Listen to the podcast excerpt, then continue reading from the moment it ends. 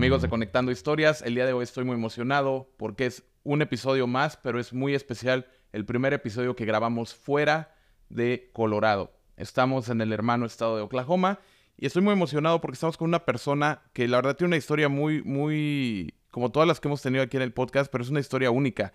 Em, él, él, es de aquí de, Oklahoma, viene, viene de padres migrantes, viene de padres mexicanos. Eh, nace en el corazón de la comunidad latina aquí de, Oklahoma City, eh, ingeniero, pero no me quiero adelantar más en la historia. Quiero darte la bienvenida, el representante, uno de los representantes más jóvenes en la legislatura del Estado, el representante Arturo Alonso. Bienvenido, Arturo. Muchas gracias por, la, por aceptar la invitación. No, pues un, un, un estar aquí contigo, Alan. A mí un placer. Porque sí, como mencionaste, yo ahorita estoy sirviendo como... Ahorita el legislador más joven que tenemos en el estado de Oklahoma. Uno de los pocos hispanos Ah, pero agradecido, agradecido de estar aquí porque como mencionaste, yo sí vengo de padres inmigrantes que lucharon mucho para poder, eh, pues poder cuidar a nuestra familia y poder seguir luchando para seguir adelante. Entonces ellos me inspiran mucho a mí y por eso en muchas maneras me decidí postularme y meterme en el mundo de la política aquí en Oklahoma. No, y la verdad es que es, es muy curioso porque muchas veces platicando con gente joven, lo último que quieren hacer es participar en la política, ¿no? Hay esta creencia de que los políticos tienen, tienen una fama y tienen, tienen fama de, corrupción o de que no le importa a la gente, pero yo siempre he dicho, los políticos son personas como tú y como yo. Somos personas eh, normales, somos personas comunes y corrientes. La única diferencia es que son personas que decidieron participar. Y si queremos realmente hacer un cambio en nuestra ciudad, en nuestro estado, en nuestro país, lo que tenemos que hacer es participar más. Eh, lo comentábamos con Ricardo Gambetta, que no es suficiente solamente salir a votar. Creemos que votamos y eso es lo, único que tenemos que hacer como ciudadanos, pero no, es participar y es tener gente como tú que dijo, ok, vamos a tomar la responsabilidad de hacerlo. Y obviamente me imagino de haber muchas críticas, me imagino que ha de haber muchas personas que también te apoyan, pero al final es tomar esa responsabilidad de decir, ok, creo que tengo que servir a mi comunidad y la mejor forma de hacerlo es desde adentro. Sí, no, sí, sí, tienes razón, porque muchas veces mucha gente cuando piensa en un político o un legislador, nunca piensan en un joven hispano que se acaba de graduar como ingeniero. Ah, pero porque yo crecí en una parte de la ciudad, en Oklahoma City, que es mayormente hispana, el 70% del distrito que yo represento, porque cada legislador que tenemos en el estado representa un distrito. Ah, tenemos 101 en Oklahoma y yo represento uno que está al sur de Oklahoma City, que 70% de mi comunidad es hispana. Entonces, muchos, muchos, puedo relacionarme mucho con mis, mis miembros de la comunidad, porque muchos son familias hispanas que están luchando, eh, trabajan, trabajan duro, luchan con todo lo que pueden para poder cuidar a sí mismos, a sus familias, y en muchas maneras contribuyen tanto al, al estado de Oklahoma.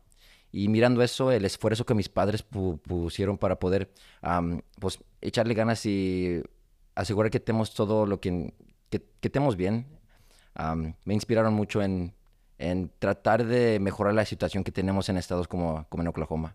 No, y me gusta mucho porque, como muchos saben, uno de los primeros estados, o más bien el primer estado al que yo llegué eh, después de dejar Ciudad de México, después de dejar toda esta yo lo llamo mi vida pasada eh, como presidente de desarrollo económico en Ciudad de México, fue precisamente Oklahoma. Y fue llegar a la, a, la parte sur, eh, a unas cuadras de la Southwest 29, que es la zona de los latinos. En, Entonces ahí creciste. Ahí, ahí viví un tiempo, ahí viví por dos años, después me mudé a, Colorado, que es donde he radicado el mayor tiempo de mi vida, en, en esta, volvemos a, en esta segunda etapa o en esta segunda vida, que, que me gusta llamarlo. Pero sí, yo crecí ahí eh, muy, muy de la mano de líderes en su momento, em, de, líderes latinos, de líderes hispanos que siempre estaban buscando cómo, eh, cómo, cómo, hacer que las cosas funcionaran mejor, ¿no? Hay muchas, muchas cosas que se pueden mejorar en el, en el sur. Se necesitan muchos recursos que de repente no llegan porque necesitamos más líderes como tú, ¿no? Se ha venido empujando mucho, ha salido gente muy talentosa de del sur de la ciudad de Oklahoma.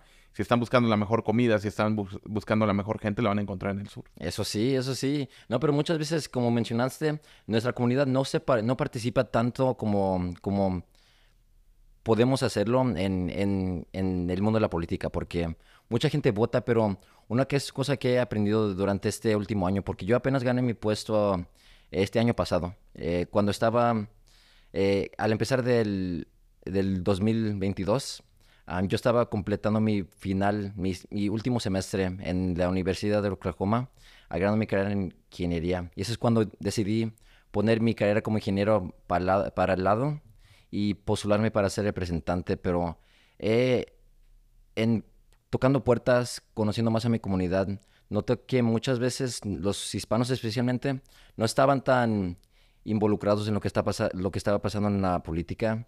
Y muchos de los que sí platicaba dijeron, no, pues no sé qué va a ser mi voto, si, si, podemos hacer un cambio.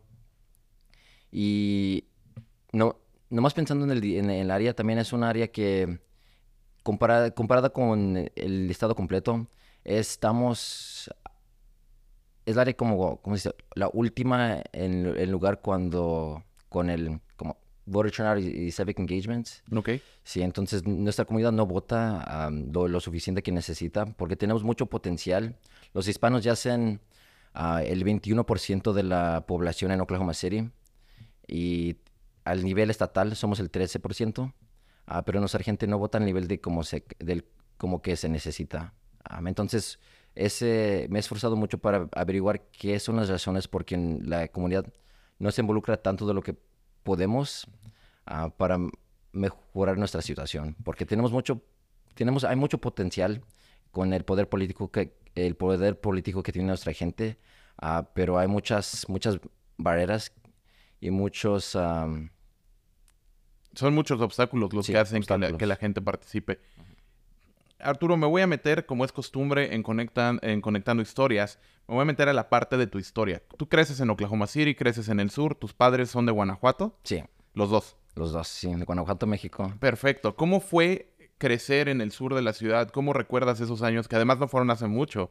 Eres muy joven. Entonces, ¿cómo fue crecer en el sur de Oklahoma? ¿Cómo fue crecer con, con padres inmigrantes, con padres que me imagino, como todas las historias que tenemos de inmigrantes, trabajar muy duro. Sí. ¿Cómo fueron esos primeros años de tu vida? Sí, no, pues yo, mi, mi, familia se mudó para Oklahoma City cuando yo tenía unos tres años, antes de que me metí en el prekinder, uh, porque yo tengo un gemelo y un hermano mayor.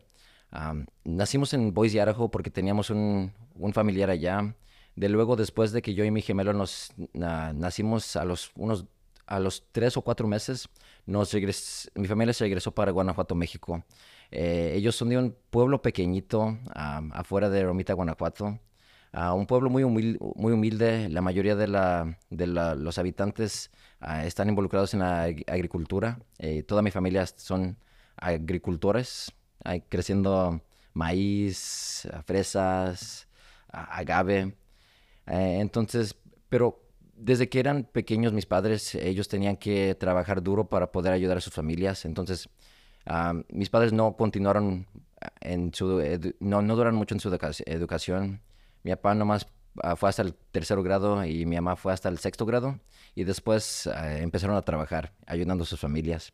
Ah, pero porque mis padres conocieron que si nos hubiéramos quedado en, el pueblito que... De, de que ¿De dónde eran ustedes? Sí, de, de, dónde eran. Bueno, de eran eh, eh, ellos. Tus padres, sí. Sí. No, no, hubiera, no, no, hubiéramos tenido muchas oportunidades en, la, en el mundo de la educación. Entonces se decidieron regresar a mí. y mis padres, ellos no vinieron eh, en, pues, en, en una manera pues, ilegal. Cruzaron la frontera, pues arriesgaron sus vidas para cruzar la frontera. al lo bueno es que yo y mis hermanos sí somos ciudadanos americanos, entonces teníamos un familiar que nos trajo nosotros, ah, pero desde que vinimos a Oklahoma, eh, es el sur de Oklahoma City es una parte que no tiene tantos recursos porque históricamente no hemos tenido buena representación al nivel estatal y municipal, ah, porque históricamente también no hemos tenido gente que se mira como nosotros, habla nuestra lengua y entiende muchas de nuestras culturas, de las cosas, de las situaciones de, como familias como nosotros hemos pasado. Ah, entonces, por eso sí hay mucho, hay bajos recursos y como mencioné, la mayoría de las familias son familias de, de bajos recursos. pero mis padres siempre trabajaron, pero porque por su estatus migratorio sí tenían sus obstáculos. entonces siempre los miré trabajando duro en, en, en posiciones que sí requerían más, más labor. Am, y obviamente mis padres no se están haciendo más jóvenes, entonces ah, mirándolos a esforzarse, a venir del trabajo bien cansados, ah, siempre me motivó a mí para asegurar que cuando estaban en, en la, en, la, en la escuela y sí estaba tratando de asegurar que el trabajo que mis padres han puesto no estaba yéndose en vano. Entonces yo y, mi- y mis hermanos siempre nos esfor- esforzamos para asegurar que nos estábamos empujando para graduar de la, del de la preparatoria y de luego de la, del colegio. Entonces ah, tuvimos esa, esa oportunidad con, con la ayuda de la comunidad. Am, una cosa también de que notar es que dentro de mi familia, mi hermano mayor sí, él, él es bipolar y autístico.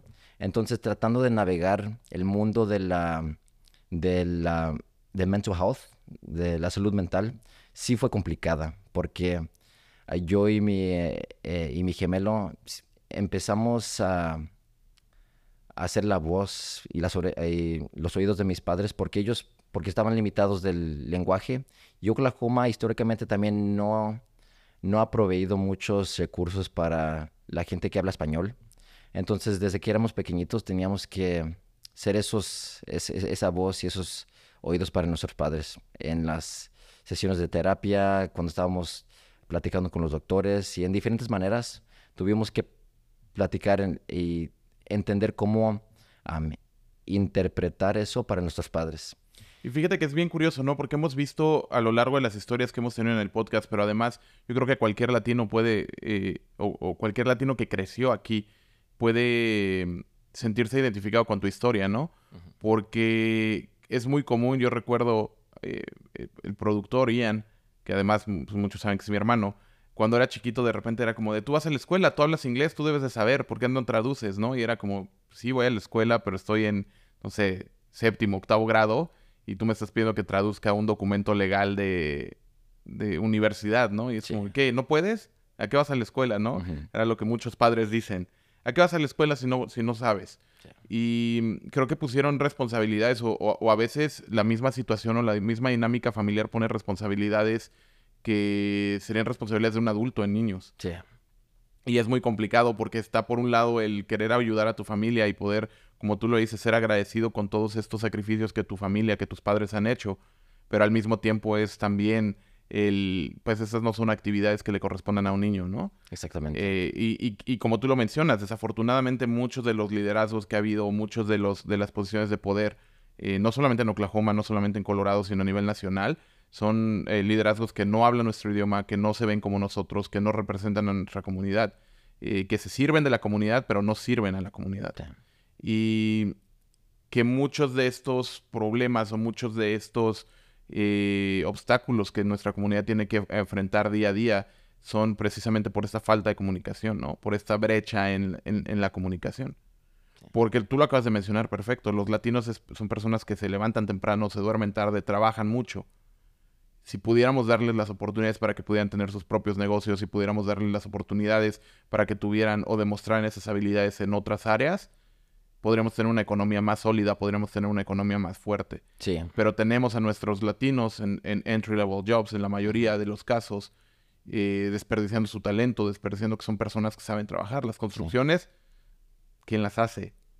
Los trabajos en, en- en nuestra cocina, ¿quién los hace? Eh, y las habilidades, ¿quién las tiene? ¿Por qué no nos estamos quedando también el dinero? sí. Y es importante que haya esta representación. Ahora en tu caso lo tenemos. Vienes de, de saber de primera mano cuáles son todos esos obstáculos que, que tienen los latinos creciendo. Y en tu caso tú eres, eres ciudadano, pero has tenido estos obstáculos Sí. por una o por otra razón. Entonces ahora en esta posición tú puedes hacer esos cambios para nuestra comunidad. Y lo has estado haciendo muy bien.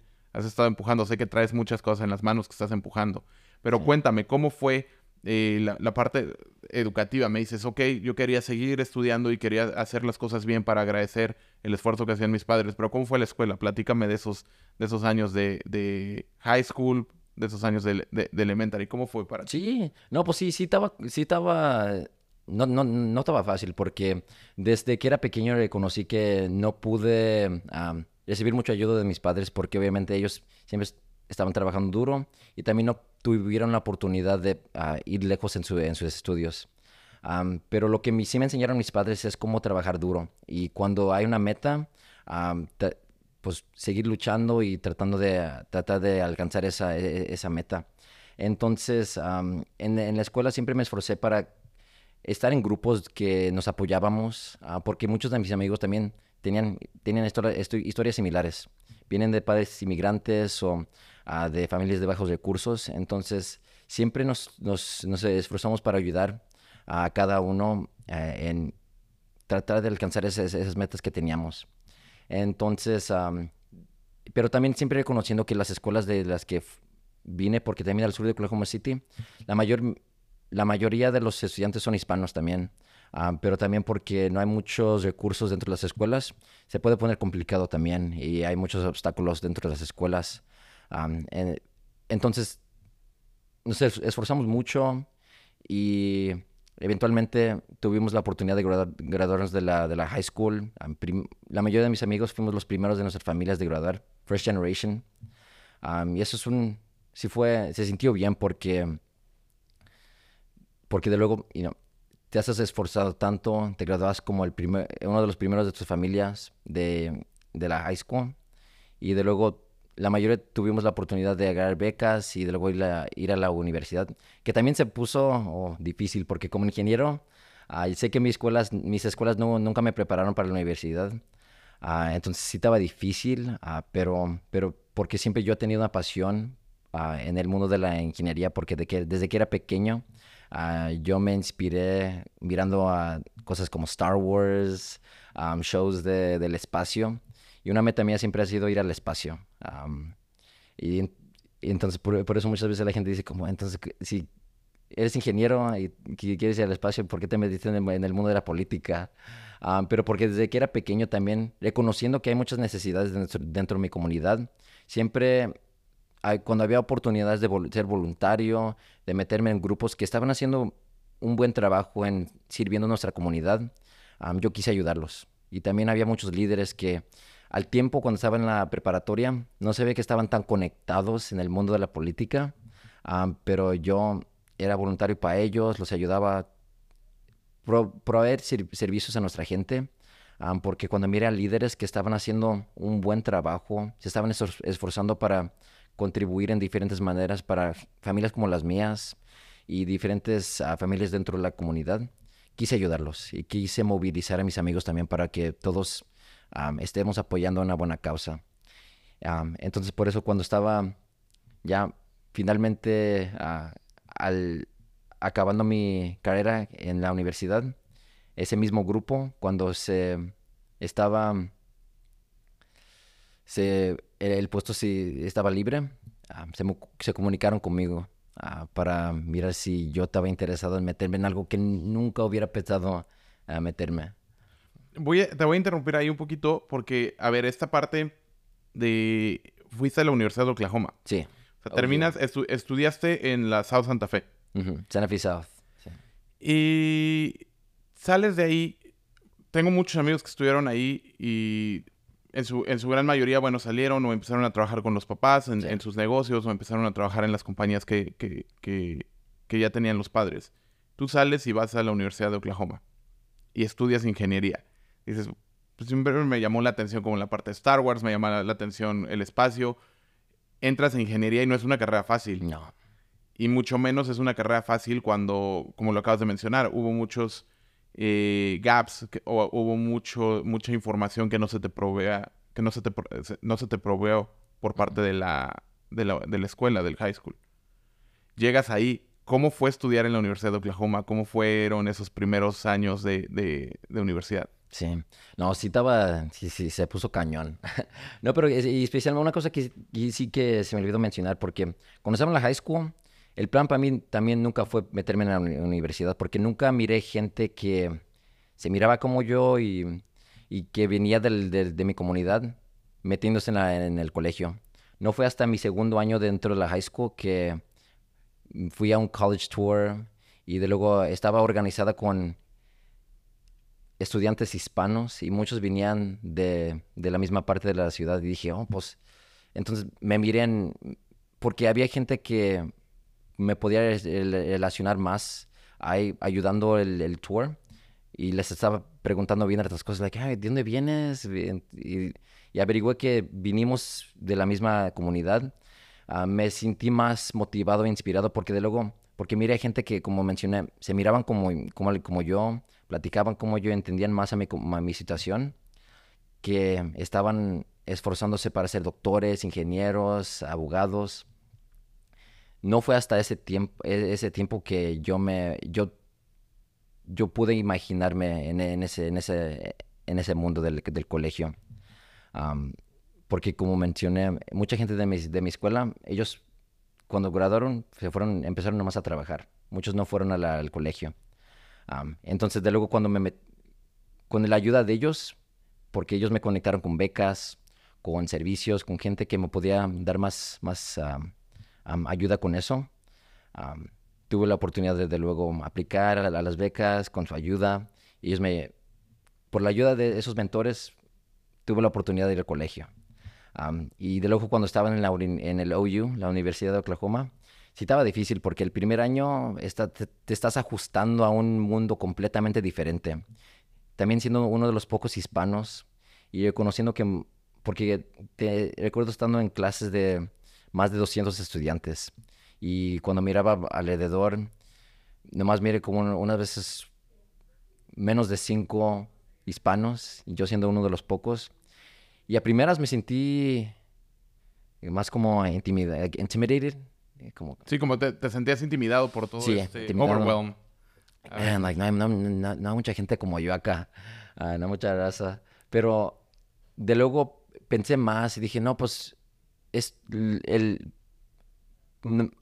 nomás porque pocos de nosotros no es, no es algo malo, pero yo estoy aquí, tengo la oportunidad de estar aquí representando, representando, representando a mi comunidad y a mi familia.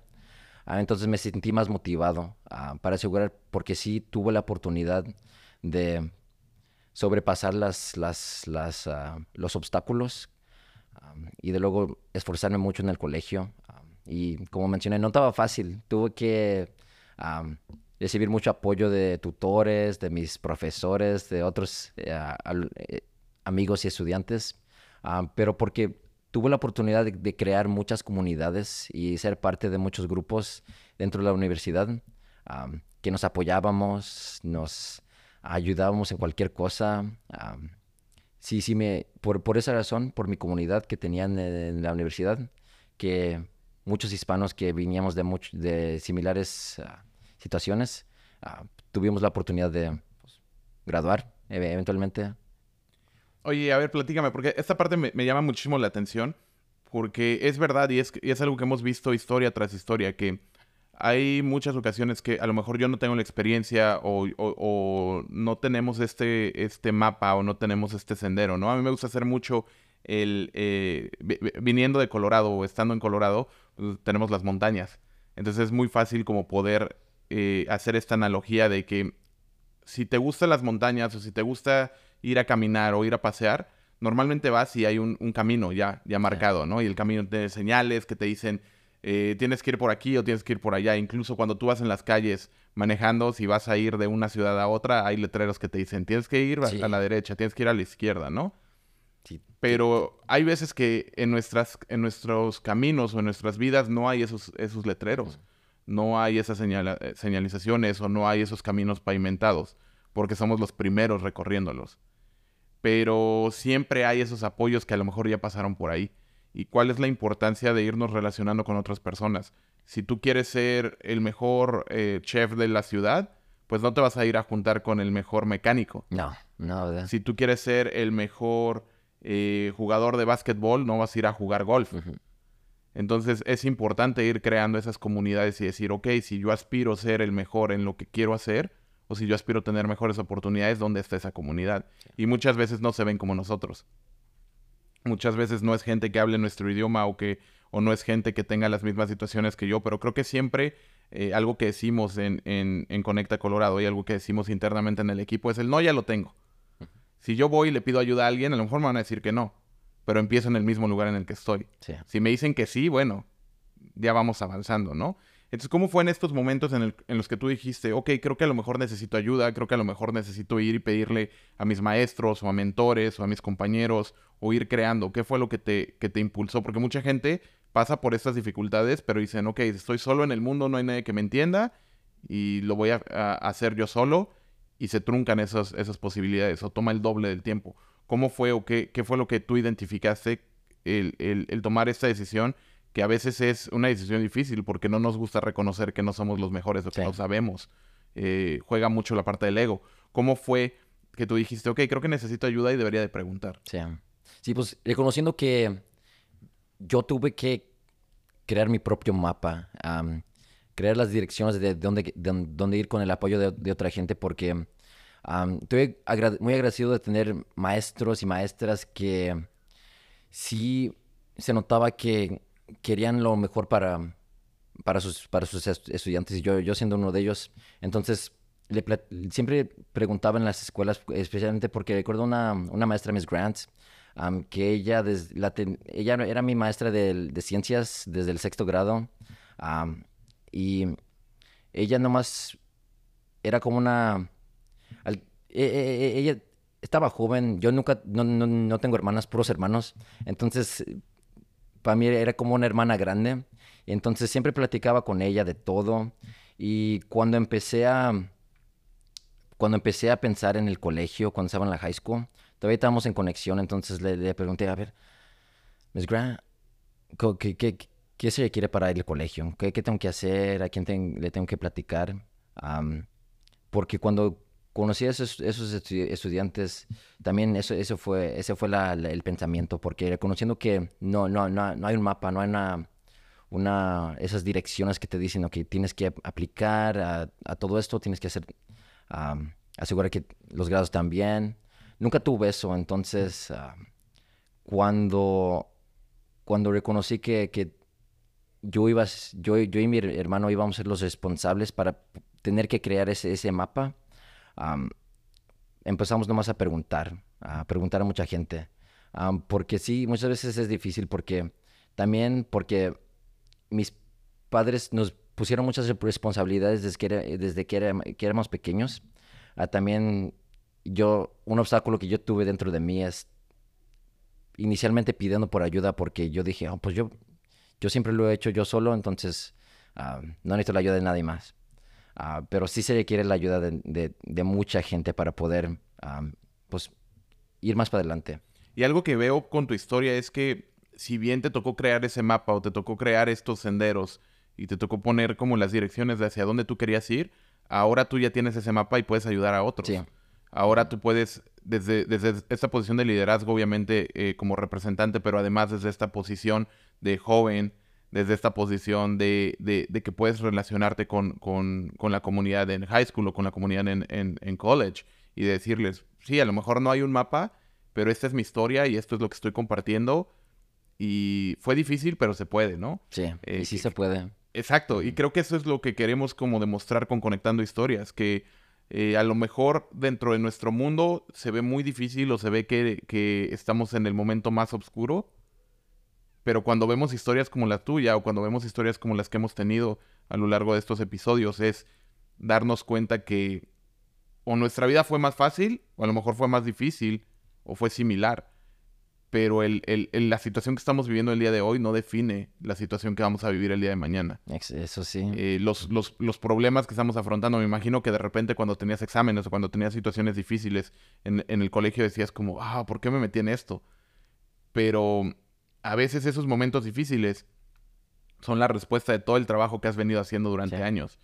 Y si estamos teniendo esos, esos problemas es porque los buscamos y porque tenemos lo que se requiere para, para solucionarlos. Entonces, llegas, estás, estás ahí, terminas, te gradúas de la, de, la Universidad de Oklahoma y como nos comentabas anteriormente, tú ya estabas involucrado en esta parte de, de, hacer activismo, de estar eh, comprometido con tu comunidad, de estar trabajando con líderes. Yo recuerdo uno de los grandes líderes, al menos para mí, aquí en Oklahoma fue eh, Ramiro Vázquez, ¿no? Que era el dueño de la Oaxaqueña.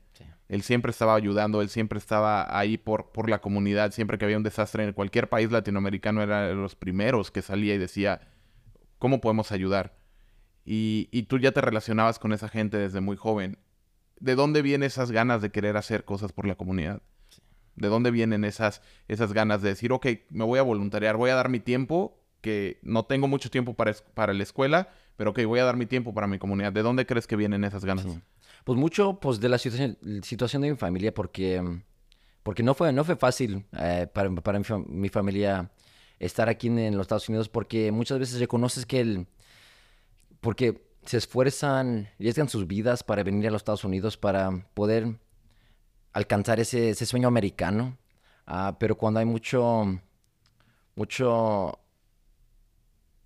muchas, ¿cómo se dice?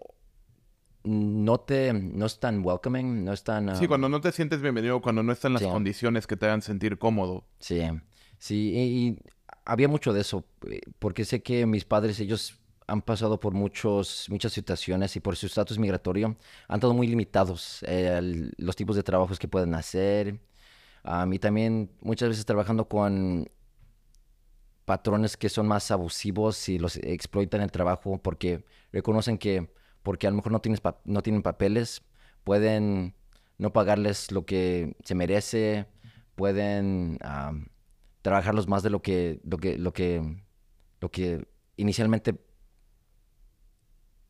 Normalmente, sí, lo hemos, y lo hemos visto que de repente los, los inmigrantes tienen este problema de que son, no reciben los sueldos que se merecen, tienen que trabajar en condiciones que no son las, las, las de ley. Y creen, muchos, muchas empresas o muchos patrones creen que pueden eh, salirse con la suya porque ah, no tienes papeles, ¿qué vas a hacer? Pero hay derechos. Sí, muchos derechos. Sí, entonces, eh, mirando eso me motivó mucho porque...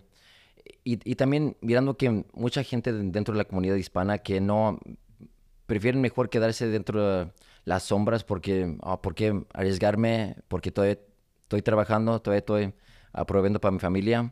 Ah, entonces, siempre desde que era pequeño he, luchado y tratado de darle más voz a la gente que no tiene voz, porque cuando estaba desde la, secundaria, siendo el, traductor para mi familia, dándole esa voz, ah, no en una manera súper oficial, porque obviamente si es un muchacho de 13, 14 años traduciendo cosas que son mal, un nivel más grande que yo, sí se pone complicado, pero estás, em, empiezas a mirar los, los, los obstáculos que familias como las mías tienen que sobrepasar. entonces, tratando de crear más oportunidades para que nuestra gente esté mejor en los Estados, eh, aquí en los Estados Unidos, ha sido un, una motivación grande mía. y mucho viene de la de, de, mi familia, pero también mirando a mis familiares también, mis tíos, mis tías, a mis vecinos, porque muchos tienen similares, situaciones similares. Ah, y, por eso me sentí motivado de ayudarlos en cualquier manera. Ah, cuando había un, candidato que era hispano, que este, este se mira como que sí, está muy involucrado, está yendo a los eventos, porque tenemos un, desde que era pequeño siempre íbamos a la Fiesta de las Américas, que es una, un parade de donde, que invita a todas las comunidades hispanas, uh, mirando los líderes que organizaban eso y siendo voluntario para eventos como esos. Ah, pero también eventos comunitarios donde están enseñando a familias sus derechos, ah, enseñándoles qué cursos tienen para poder asegurar que sus familias sean saludables, tengan servicios como de, medicina, de, de, comida, tengan todo lo que necesitan para poder estar bien. pero siempre estando en estas comunidades y reconociendo que había muchas, mucho más que se podía hacer para, mejorar la situación. Ah, por eso me sentí motivado para ayudar a estos individuos y estos grupos que estaban haciendo un buen trabajo. Y fíjate que es bien curioso porque lo acabas de mencionar perfecto, ¿no? De repente tenemos a, los latinos y, como latinos platicando con muchas personas que de repente no tienen esta situación migratoria eh, en orden, es platicas con ellos y es, a ver, eres latino y no tienes, no tienes papeles, y entonces piensas que no tienes oportunidades o piensas que no tienes derechos. Y normalmente el, pensamiento es sentirte agradecido por lo poco que tienes. Sí. O por la oportunidad de poder generar una vida, ¿no? De poder generar una, un, un, recurso económico. Pero es como, no. Hay muchos, hay muchos apoyos, hay muchas cosas que tú como latino, aunque no tengas esta situación migratoria arreglada, podrías estar haciendo. Eh, trabajas duro, sabes trabajar, sabes em, muchas veces tú tenías una carrera o tenías un, estudio en tu, en tu país de origen y llegas aquí y haces algo completamente diferente. Entonces tienes habilidades de aprender otros oficios o de aprender otras carreras. Entonces, teniendo todas estas ventajas, yo le diría a los latinos que no importa, la, volvemos a lo mismo, no importa la situación en la que estás, lo que importa es buscar organizaciones o buscar estos lugares en los que puedes generar esos cambios para que puedas crecer y tengas mejores eh, o, mejores oportunidades de, seguir adelante en tu vida, ¿no? Sí, y, sabes, he tenido conversaciones con gente eh, y también con mi familia que muchas veces les pregunto, pues, ¿por qué no, lo luchamos por más? ¿Por qué no queremos más? Y una cosa que me han mencionado mucha gente es que, pues, los países como México, Guatemala, dicen, pues, ya es mucho más de lo que tenía en mi, en mi país de origen. Entonces, ¿por qué pedir por más cuando ya, ya esta situación ya está más mejor de lo que ya vengo? Y dije, no, pues sí, pero... Y, también, eh, porque yo, una de mis metas es tratando de mejorar la situación. Eh, por eso es una motivación grande para mí. y por eso también ha sido un obstáculo en, esa mentalidad que pues ya, es mejor que lo que tenía antes. Y, y eso es bueno, pero hay, sí se puede ser tal o más mejor que, que lo que tenemos ahorita también. Definitivamente, si ya mejoró así, imagínate las posibilidades si ahora podemos tener más recursos, imagínate las posibilidades si ahora podemos visibilizar todas esas injusticias. Y qué mejor representados, ya metiéndome en la parte ahora, tú como representante, como uno de los más jóvenes, uno de los pocos latinos en el estado de, Oklahoma, y conociendo estas eh, injusticias estructurales del mismo sistema. A veces el sistema no es que esté bien o esté mal, simple y sencillamente es y lo asumimos como así es, y así han sido las cosas durante los últimos 100 años, pero es, ok, ¿y por qué no lo cambiamos? Sí. No somos un árbol que se va a quedar todo el tiempo así, no, podemos cambiarlo.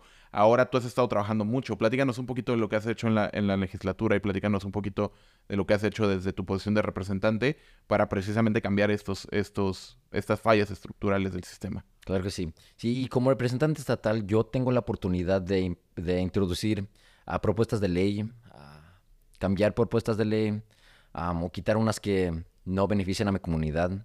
Y mencionando más sobre el distrito que represento, porque cada representante aquí en Oklahoma representa alrededor, alrededor de 40 mil individuos dentro de su distrito. Y 70% de mi comunidad es hispana. La mayoría son familias de bajos recursos. y hay muchos, especialmente en la comunidad que yo represento, hay, mucha, hay muchos obstáculos que, tienen, que tiene mi gente.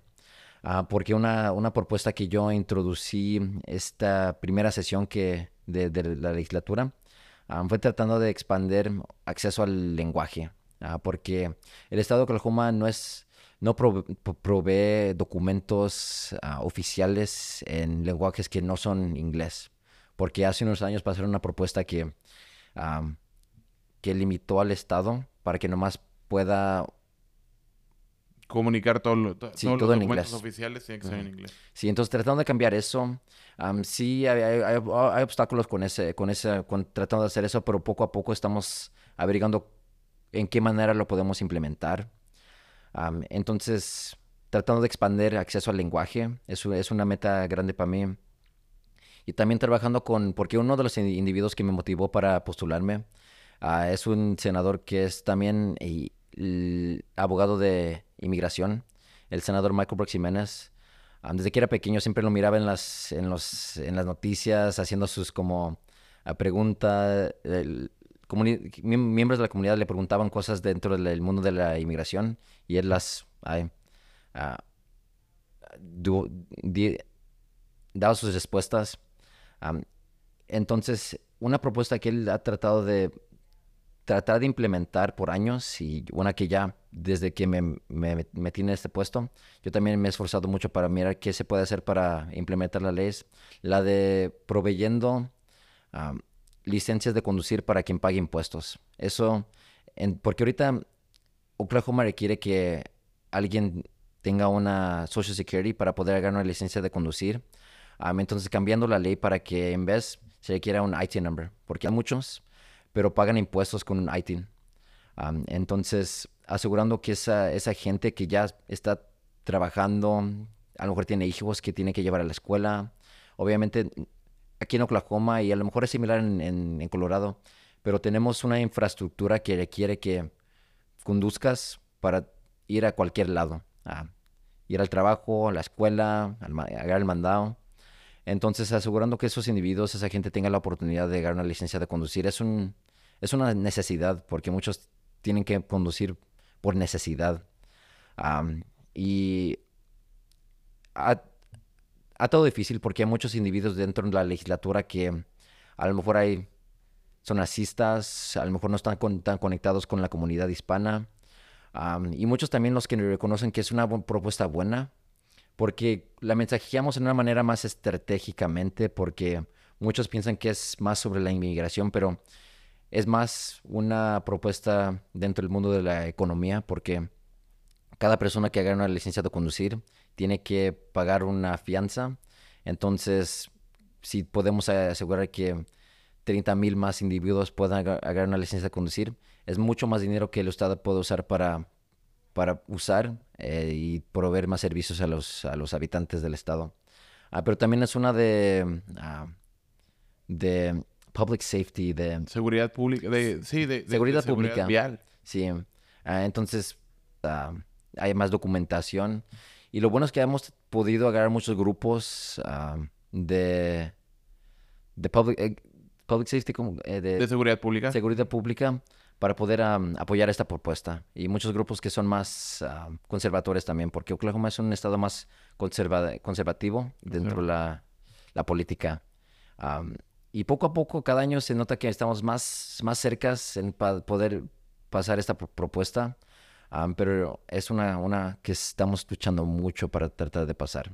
Y creo que también es algo que, que, debemos de comunicarle a la gente, ¿no? Que obviamente ustedes como, como representantes en la Cámara de Senadores también, ellos desde su, desde su trinchera, incluso eh, el, año pasado que tuvimos la oportunidad de, de, platicar con el gobernador, es, él es simpático hacia este, hacia este tema, ¿no? Él está apoyándolo. Pero creo que también es decirle a la comunidad y a la gente que nos ve, apóyenlo. Salgan y, y, participen, salgan y voten, salgan y vean qué están haciendo los representantes y quién está votando a favor y en contra. Porque como tú lo acabas de mencionar, es un tema económico que está generando un revenue, que está generando un, un, ingreso al, al, Estado. Aparte estás teniendo carreteras más seguras porque ya sabes que todas las personas que están en las carreteras van a tener licencia, van a tener mejores oportunidades de un seguro diferente. Em, si, si, llega a haber un accidente que no es si pasa, es cuándo va a pasar. Un accidente de, de, entre vehículos, tú vas a estar más seguro, no importa si eres latino o eres americano, vas a saber. O sea, el, el, tener esa, esa licencia te da acceso también a muchas otras cosas. Sí. Y como miembro de la comunidad, el tener acceso, si no tienes los documentos, pero el poder manejar legalmente, te cambia por completo, porque ahora si te paran una infracción o dos infracciones, te pueden llevar a la cárcel. Ahora con esto solamente sería un ticket, lo pagas y no pasa nada, no tiene un impacto en tu economía, no tiene un impacto en tu vida. Eh, del mismo modo, el tener una licencia de acceso a que puedas crear empresas de manera diferente o de manera más sencilla, o el que puedas hacer eh, trámites que de otra forma no podrías estar haciendo. Entonces, eh, yo, yo exhortaría, yo invitaría a la gente que si están en Oklahoma, que empujen para que esto siga, siga pasando, porque es algo que no vas a poder hacer tú solo, no. no va a poder hacer el senador Michael Brooks o no va a poder hacer el gobernador Kevin Steed. Es una fuerza que tiene que hacer desde ciudadanía a todas las non-profits, que sabemos que hay muchas que están buscando, ok, es el momento de mostrar que quieren ayudar a la comunidad y que quieren servir a la comunidad y no servirse de la comunidad. Lo mismo invitaría a los líderes eh, locales eh, iglesias, o sea, esto tiene que ser desde abajo y hasta arriba.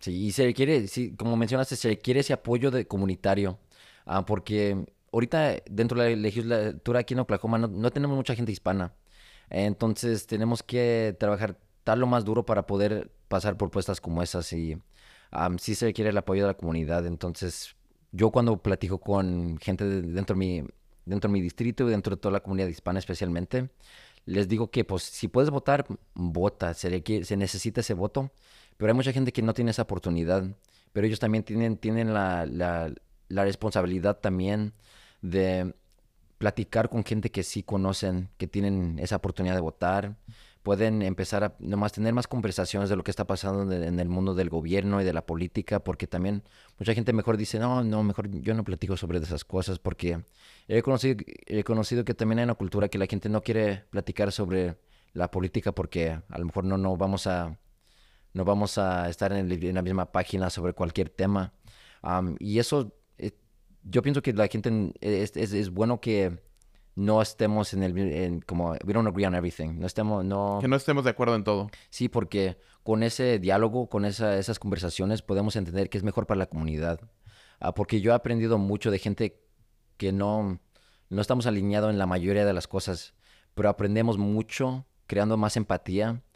Porque yo trato de no juzgar a la gente porque oh, está votando en maneras que son un poquito destructivas para la gente que represento pero trato de entender mejor por qué votan de esa manera, por qué tienen esos, esos pensamientos y crear más empatía, porque al fin, como mencionaste al, empezar, los legisladores, los líderes, y todavía somos, somos humanos, somos gente común y corriente. entonces, asegurando que estamos creando más, más relaciones, más amistades, porque también dentro del mundo que yo trabajo con otros legisladores, siendo uno de los pocos hispanos, el más joven, cuando tengo conversaciones con otros que la mayoría son más, más mayores, unas veces me es como, eh, creo que es la, esta conversación que hemos tenido es la primera conversación que, que ellos han tenido con un joven hispano.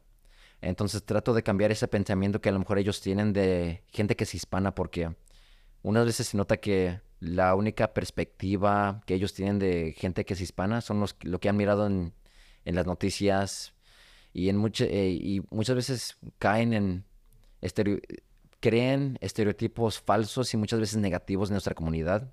Entonces, tratando de cambiar ese, ese pensamiento también es algo que me enfoco mucho dentro del puesto que estoy ahorita. Ah, porque, como te dice, como, como, siendo uno de los pocos hispanos dentro de este mundo, se quiere tratando de cambiar ese, ese pensamiento que gente que no está tan involucrada dentro de nuestra comunidad, ah, pues, porque al fin ellos también todavía están tomando decisiones que impactan cada aspecto de nuestras vidas. Totalmente. Sí. Sí, no, y, y, es, y es correcto, ¿no? Es como cada, cada uno de nosotros tenemos la responsabilidad de, de, de demostrar que no somos lo que ellos creen, sino que somos mejores, que somos personas que vienen aquí a trabajar. Em, representante Arturo Alonso, queremos agradecerte por el tiempo de esta entrevista.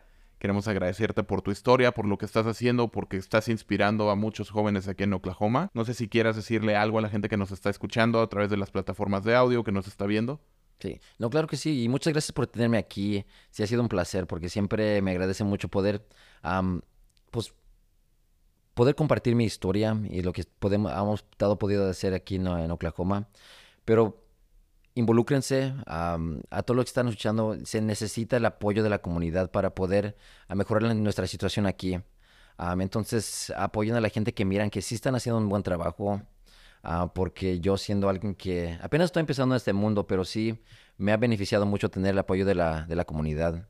Ah, porque con el apoyo de la comunidad puedo aprender más las, las, historias de la gente. a mi poder elevar esas historias para aquí en el Capitolio de Oklahoma. Ah, pero también, si tienen gente joven dentro de su comunidad, su familia, apóyennos en, en, sus metas, porque se, necesita un pueblo para poder apoyar hasta una, un individuo, un niño que quiere echarle ganas para ir más lejos en su educación o en su trabajo. pero apoyando a los jóvenes y pues a, los, a los jóvenes también, yo he aprendido tanto de gente más, ah, más que tiene más experiencia que yo. entonces tengo muchos mentores, aprendo, tanto de mucha gente. y tengan conversaciones del mundo del gobierno y de la política, porque sé que puede ser difícil unas veces, pero poder entender un pensamiento un poquito más diferente de nosotros nos ayuda a crecer, yo pienso. y sé que me ha ayudado mucho a mí a crecer dentro de mis perspectivas, porque al fin yo tengo la oportunidad de implementar legislación y de luego también votar en legislación que a lo mejor puede ser buena o mala para, para nuestra gente. entonces me ayuda mucho poder mirar una, una situación en como 360 view, de, de cualquier perspectiva. No, sí, la verdad es que es, es esta parte, ¿no? De poder tener inputs de diferentes personas y de diferentes culturas, de diferentes edades, nos ayuda mucho a, generar un mejor pensamiento y a poder generar mejores eh, decisiones. Em, Arturo Alonso, representante del Distrito 89 de Oklahoma, muchísimas gracias por haber aceptado la invitación a Conectando Historias. Muchísimas gracias. Sabemos que tienes un schedule muy apretado el día de hoy, pero agradecemos que te hayas tomado este tiempo para platicar con nosotros y sobre todo para platicar con la gente que nos ve a través de las plataformas de audio, a través de video. Em, solamente queríamos agradecerte muchísimo por tu tiempo. Amigos de Conectando Historias, recuerden seguirnos a través de Facebook, Instagram, TikTok, eh, arroba Conecta Colorado. Ah, em, estamos en YouTube, estamos en Spotify, estamos en las principales plataformas de audio. Recuerden seguirnos en todas, en cada una de ellas, compartir si les gusta. Quiero agradecer a Panamericana Media por producir este contenido, como siempre. El día de hoy tenemos también a un productor invitado. Eh, síganlo, vamos a poner ahí abajo. Cruz, muchas gracias por habernos acompañado el día de hoy. Y Ian Torres, productor. Alan Castillo, host. Nos vemos a la siguiente. Seguimos conectando con Conecta Colorado.